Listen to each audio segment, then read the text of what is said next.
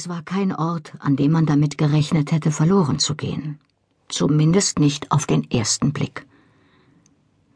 Mrs. Baird's Bed and Breakfast unterschied sich in nichts von tausend anderen Highland-Pensionen im Jahr 1946. Sauber und ruhig mit blasser Blümchentapete, glänzenden Fußböden und einem münzbetriebenen Heißwassergerät im Bad. Mrs. Baird selbst war eine kräftige, freundliche Frau, die keine Einwände äußerte, als sich Frank mit den Dutzenden Büchern und Papieren, die ihn stets auf Reisen begleiteten, in ihrem winzigen, rosengemusterten Salon einrichtete. Ich begegnete Mrs. Baird auf meinem Weg ins Freie im Eingangsflur. Sie legte mir ihre Pummelhand auf den Arm, um mich aufzuhalten, und betätschelte mein Haar.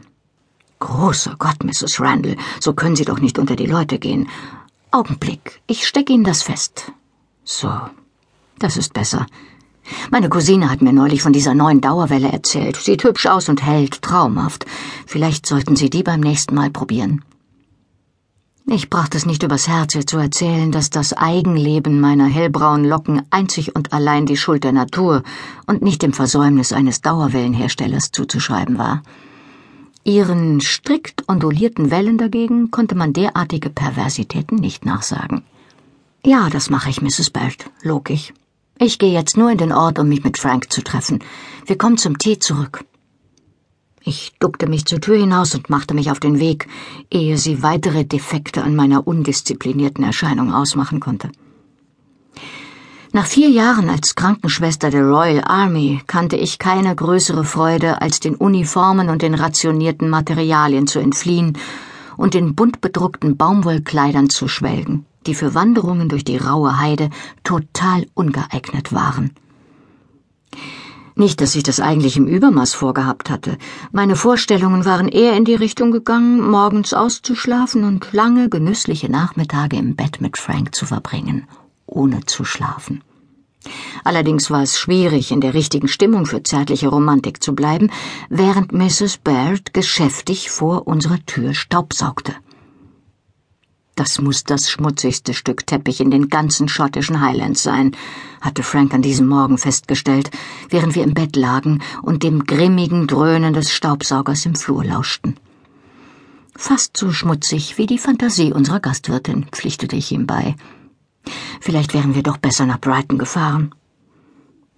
Wir hatten die Highlands als Urlaubsort ausgewählt, ehe Frank seine Stellung als Geschichtsprofessor in Oxford antreten würde, weil das Grauen des Krieges Schottland weniger getroffen hatte als den Rest Britanniens und weil hier weniger von der frenetischen Nachkriegsfröhlichkeit zu spüren war, die die beliebteren Ferienziele befallen hatte. Und ohne es direkt anzusprechen, hatten wir wohl beide das Gefühl, dass es ein symbolischer Ort war, um unsere Ehe wieder aufleben zu lassen.